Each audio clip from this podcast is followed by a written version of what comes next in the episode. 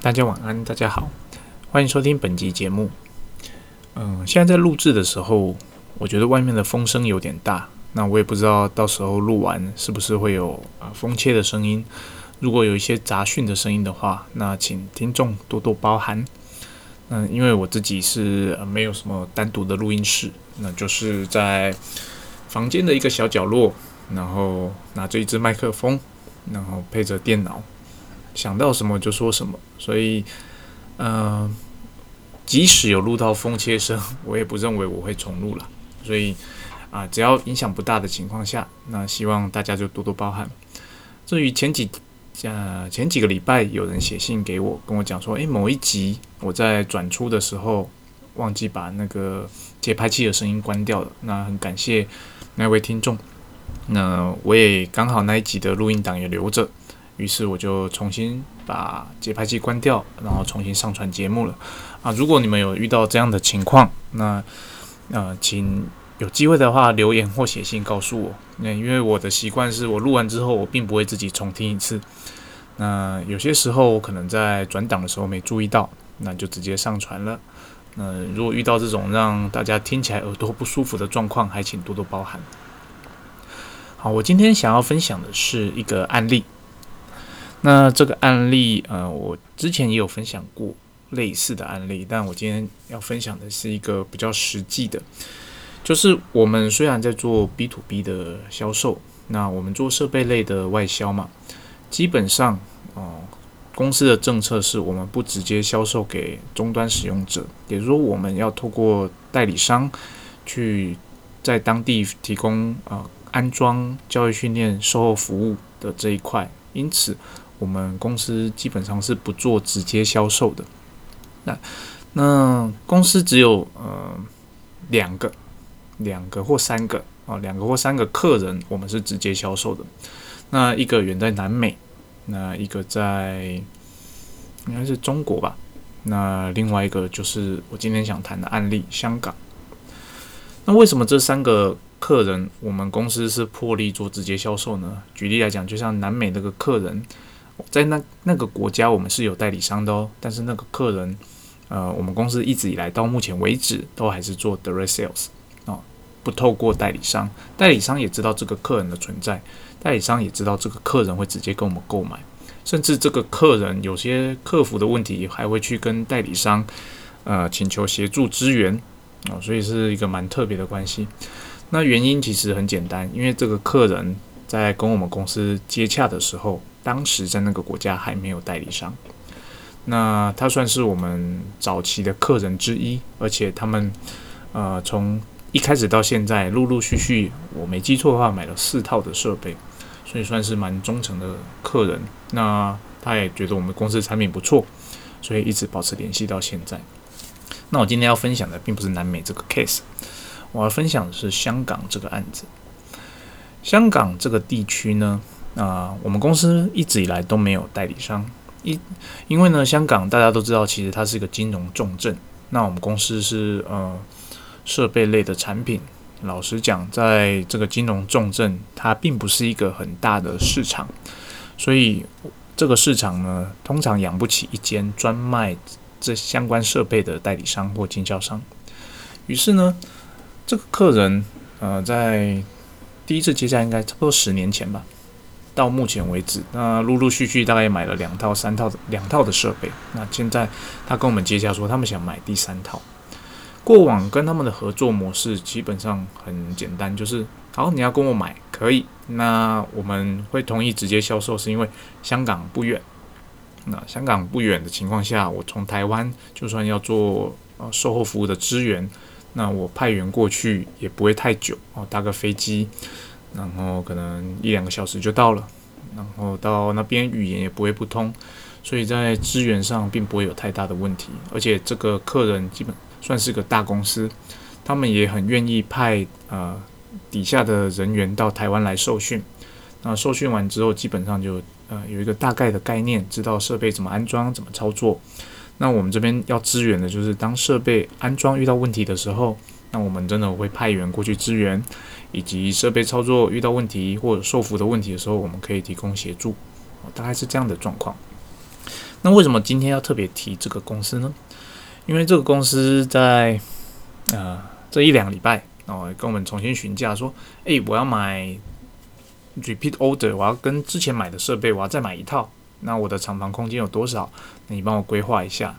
那我们就报价啦。那报价也给提提供我们的规划书给他。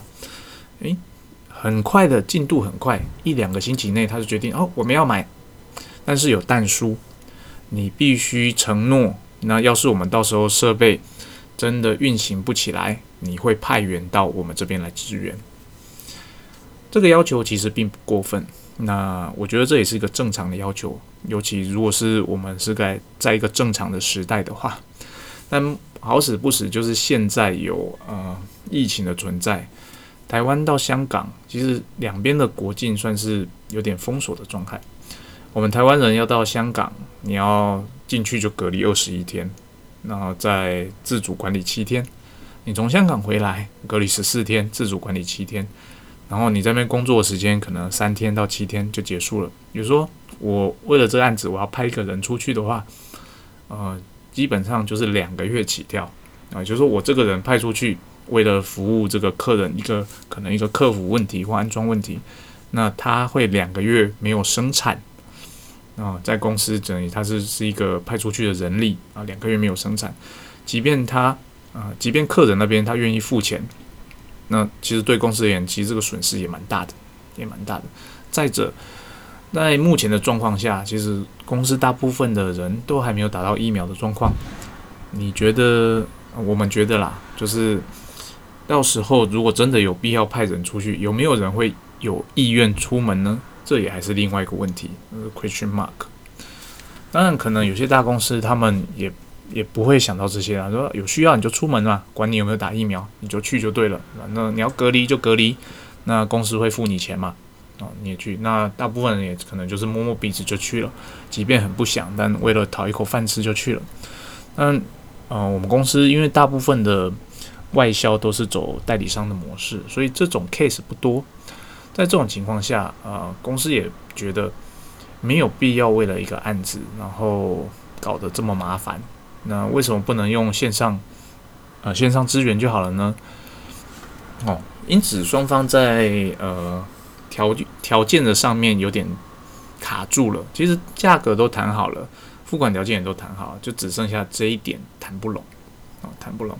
就是对方要求我们一定要把这个弹书写在合约上，那公司对这一点其实是蛮有意见的啊。其实我个人也觉得。呃，即便他要付我钱，我觉得公司要我要公司派一个这样的人出去哦，到当地然后关两个月，嗯，我也觉得是有点不恰当啊，不恰当。不是说钱的问题，我觉得呃，就算是呃，到时候员工还没有打疫苗，我觉得可能用奖金的方式还是会有人愿意去了。只是说有必要为了一个案子，然后让人力闲置在那边两个月吗？而且其实老实讲，隔离。你想一下，隔离那边三周，加上这边两周，就五周。你有一个月的时间要待在饭店里，哦，一般人来讲，其实是我不知道是算会开心还是难受了。嗯，要是我关在那边一个月，我觉得应该是蛮痛苦的。关个两个礼拜可能还可以接受，那最多了一个月，我觉得应该蛮辛苦的。因此双方就卡住了。然后业务就问我说怎么办？诶，对方就是要签了，就在等我们这个确认。我说，嗯，我也没有办法。我个人是倾向不要，但是我也觉得这个订单呃失去了很可惜。于是呢，我就说啊，先拖着了，我先拖着了。我觉得暂时没有无解啊，无解的状况就是跟对方讲说，呃，我目前能做的就是，呃，到时候如果双方疫情没有那么严重啊，你那边我们的人去了不用隔离的情况下，我当然会派人去啊。对，只是说你现在要我给你承诺，呃，可能我设备是四五个月后要交机，到时候我一定会派人去，这个我实在是做不到，因为我没办法预测到时候呃疫情的状况会是怎么样，会是趋向缓和呢，还是其实爆发的更严重？那如果我现在承诺你的话，到时候我做不到，那就变成我的问题喽。啊，因此我不，我个人并不愿意许下这样的承诺。可是这样的案子，就是他订单一直 pending 在那边也不行。于是过了两天，呃，业务找我说，那这样好了，对方提出了一个条件，那其实他也不认为说设备到时候安装会有问题，应该说他说会有问题的几率很小，哦，只是说他必须主管那边有交代，一定要加这个弹书。诶，看到这样的讯息，我的雷达就响起来了，诶，事情有转圜，好像可以商谈。然后我就说，来，你去问他为什么发生了什么事。是不是之前有不良的案例让他必须要这样子做啊？我脑袋中浮现的是这件事情，因为大家应该都知道，疫情的期间其实要做呃直接的拜访这件事情是有困难的。那他特别加这个单数一定有原因。那他现在又主动提出来，那是老板的要求，那一定事情有蹊跷，所以先去了解状况。好，了解完之后，果不其然，就是因为在可能几个月前，他们购买呃有一套设备交机了，那跟我们不相关的设备了，交机了。到那边之后，设备有问题，真的就是好死不死出问题了。然后客人啊，原本那边的供应商完全不提供任何的客服，他说没办法，不好意思，疫情我没办法派人过去，那你就等吧。啊，虽然说设备没有用，很遗憾，但没办法，我这边真的没办法处理。他遇到了这样的状况，他花钱买了设备，但是啊，设备真的遇到了问题，他没有办法有人帮他解决这件事。好，那了解这件事情之后，哦，我就知道了。那问题点就是说，他有过不好的经验嘛，所以他想要一个保障哦，保障说到时候设备有问题，我们这边可以协助处理。那在这种的前提下，呃，思考的方式就有一点不一样，也就是说，对方其实要的只是一个承诺。他并不是一个要求啊，那于是说，呃，我这边如何去降低它对于那种呃风险可能发生的可能性啊，那就是比较重要的。就是说我如何去让他觉得啊，买我这套设备，然后到现场之后发生问题的几率很小，以及真的发生问题的，我这边会怎么解决？我如果能够提供这样的方案的话，基本上可以帮助他。去向他的最大老板说明说，诶，我们公司可以提供怎么样的方案协助他。因此，我这边提出的方法啊，其实如下哈。我相信很多公司也会提供类似的方式啦。那但是我这边还是讲一下。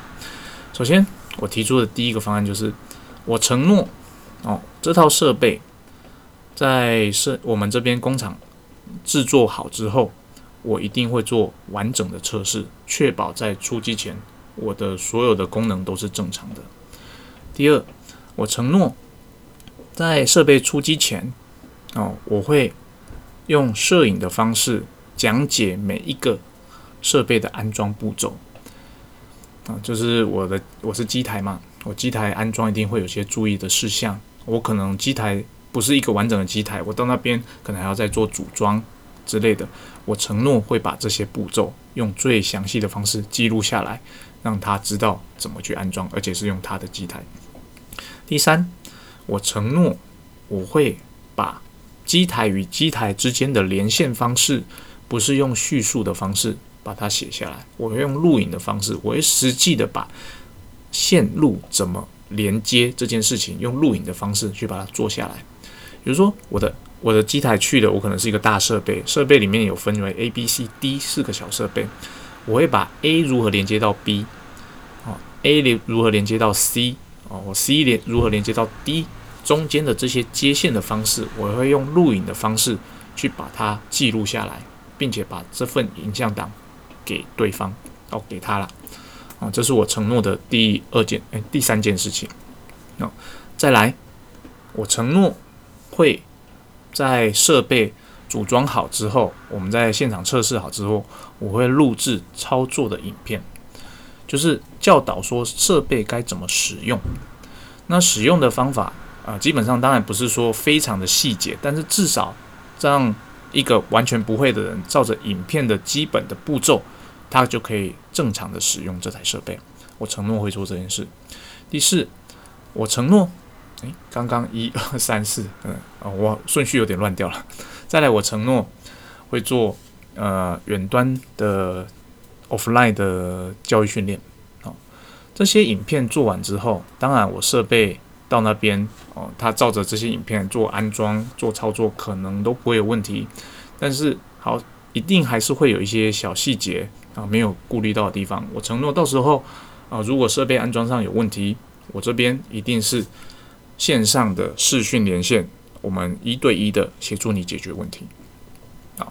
做到这边，我相信大部分在做设备外销的人啊，大体上都可以做到这一步。哦，不论是已经做到这一步，或是还没有做到这一步，但做到这边，我相信是大家可以做的事情。然后最后哦，但书这一点就是说，哦，如果以上都没办法解决他到现场遇到的问题，我们承诺到时候如果台湾、香港的边境管制是取消的，或者是说入境隔离的天数是缩短到双方可以接受的范围内。